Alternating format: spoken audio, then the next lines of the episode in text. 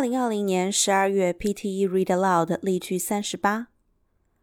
In the Middle Ages, the design and use of flags were considered a means of identifying social status. Flags were therefore the symbols not of nations, but of the nobility. The design of each flag resembled the devices on the noble's coat of arms, and the size of the flag was an indication of how high the owner stood in the nobility. 接下来，请大家和我一起分句跟读。In the Middle Ages,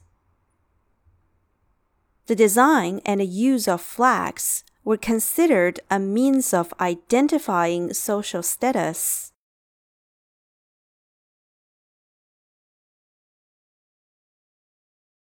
Flags were therefore the symbols are not of nations but of the nobility. The design of each flag resembled the devices on the noble's coat of arms.